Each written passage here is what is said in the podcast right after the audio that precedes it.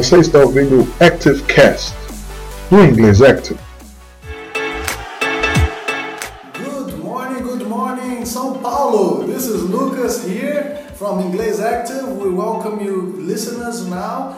And today our subject is going to be crisis in Brazil and how it affects the Brazilian worker. Hello, this is Marcos, and I just want to say crisis was made for us to overcome and to be successful. Be with us. Hello, and this is Daniel, together with my good friends here. And with great crisis comes great responsibility and great opportunities. Oh man, quoting from Very cool. Spider Man.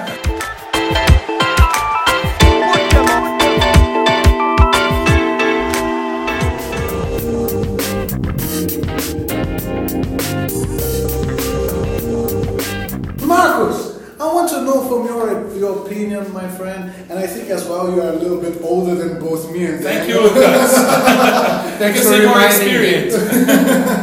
Please, Marcos, um, in your lifetime, how many crises have you gone through? Oh, I can count countless crises. Since I was born, since I understand myself as a person, when I was 12, 13 years old, I've always heard that the, the- our country was facing a crisis. But I have learned the lesson from my parents that regardless of any situation, we must overcome working hard, always believing in ourselves, and looking for opportunities. That's why I believe I got into English, you know, to have new opportunities. And because of English, I could live wonderful things. Oh man, the crisis here sounds scary. People are saying, "Oh man, what's happening? The dollar is going up. I think the dollar is what four four reais today. Maybe it can go to five. Daniel, can you imagine a five dollar real? Yes, it will upset many Brazilian shoppers. Especially the ones going to Miami.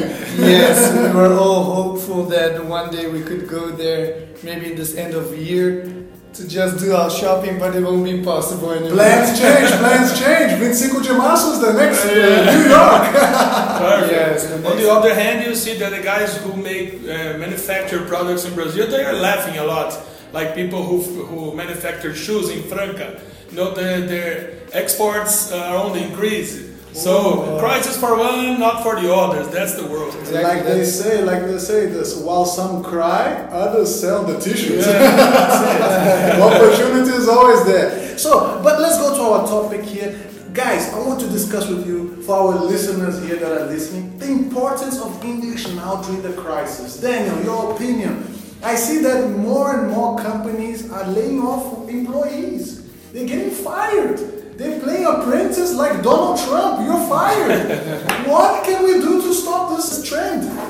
Yeah, and they're doing this on a regular basis. But what the problem is, um, these workers they should actually um, they should know how to renew themselves, if we can put it that way. Um, go through a process of renewal. Why?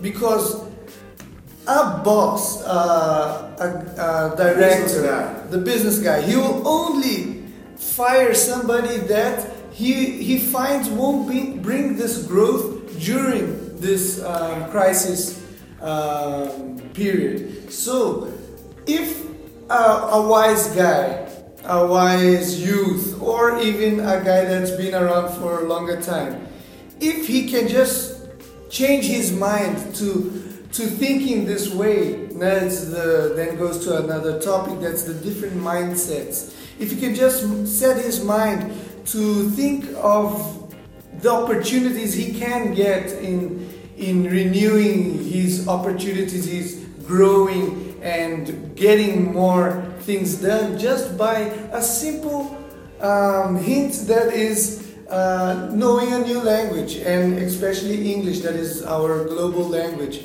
And as we have seen too through our experiences, our many experiences, it is worth more nowadays than a than a college degree. whoa, whoa, to be or not to be? That is Yeah. the question, my friends. Marcos, Exactly. the importance of English. We are seeing this trend happening. Kids are going at a leaving school.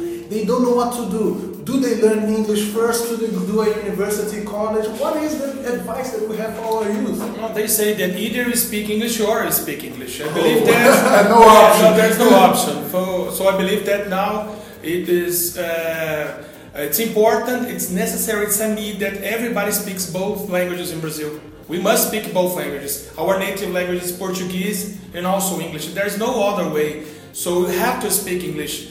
Not even for work, not even for uh, business, but for entertainment. If you want to travel, if you want to do business outside, if you want to grow up in life, that's why that's what language is, is uh, was made for for us to communicate. So when in a globalization world, we must think of this. You know, you have to speak English wherever you go.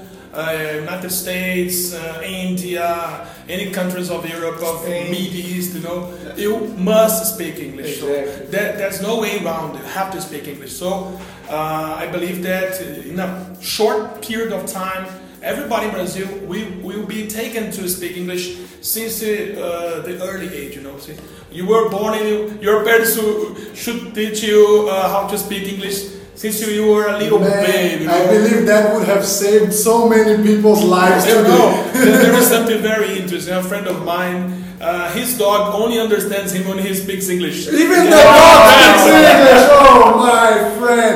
And the listeners back home are like, man, a dog speaks English. I don't. Can you believe that? Wow. It's amazing.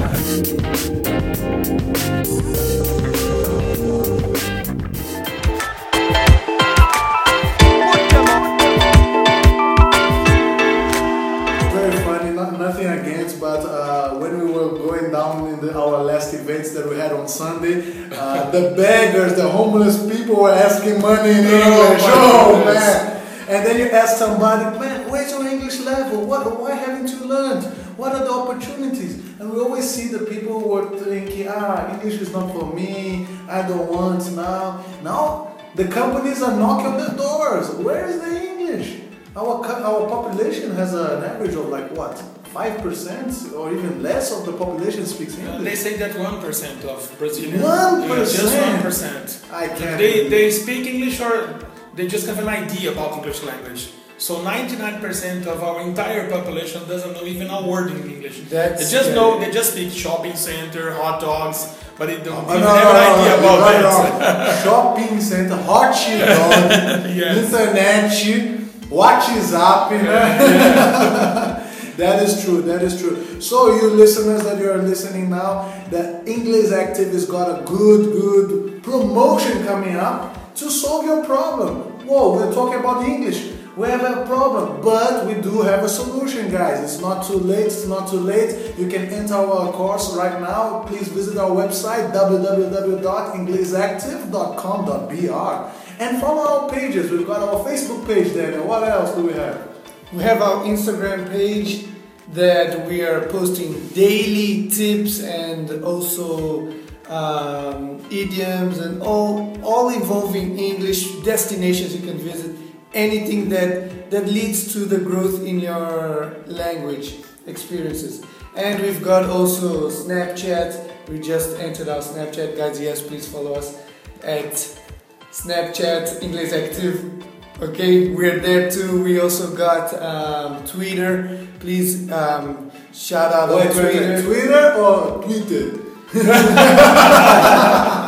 Very No. good, Or if you want to get to know, come visit us. We'll be waiting for you in here, guys. Have a free class just for you to to overcome this. No, English is not that difficult. You come here and Marcos, to finish off, okay, maybe we had a problem. Most people don't speak English, but is today an excuse to continue not speaking Of English? course not, no way. So I believe that even if the, the person uh, complains about uh, prices or values, oh, forget about that.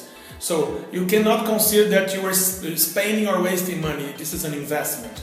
An so investment. invest in yourself, believe in yourself, speak English, and you're gonna behold your future with great possibilities. Great, thank you very much, gentlemen, for joining us. Please join us, pleasure. sign up for this podcast, and next week we are back in action. English Active, you learn speaking.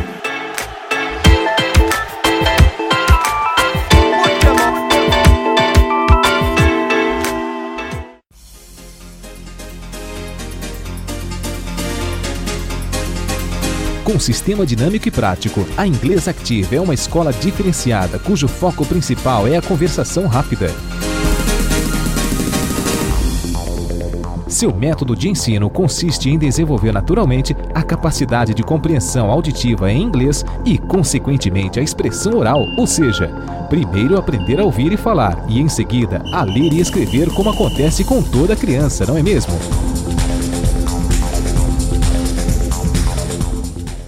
Com turmas pequenas de 4 a 5 alunos e professores com experiência no exterior, as aulas se tornam ainda mais dinâmicas.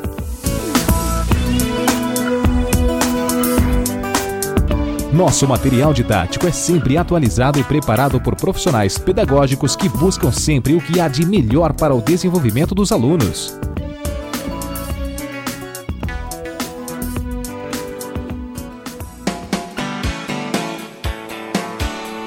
É claro que atividades externas em parques, restaurantes e pontos turísticos da cidade não poderiam ficar de fora e também fazem parte do nosso método de ensino.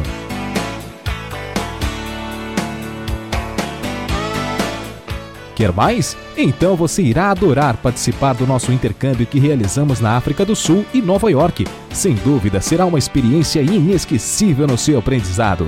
A troca de informações e interação entre estudantes e os professores é constante. Assim, quem estuda na Inglês Active aprimora também sua autoconfiança e sente o prazer em comunicar-se de maneira prática e espontânea ficando sempre à vontade, dominando o idioma com praticidade e, é claro, sentindo-se em evolução a todo momento.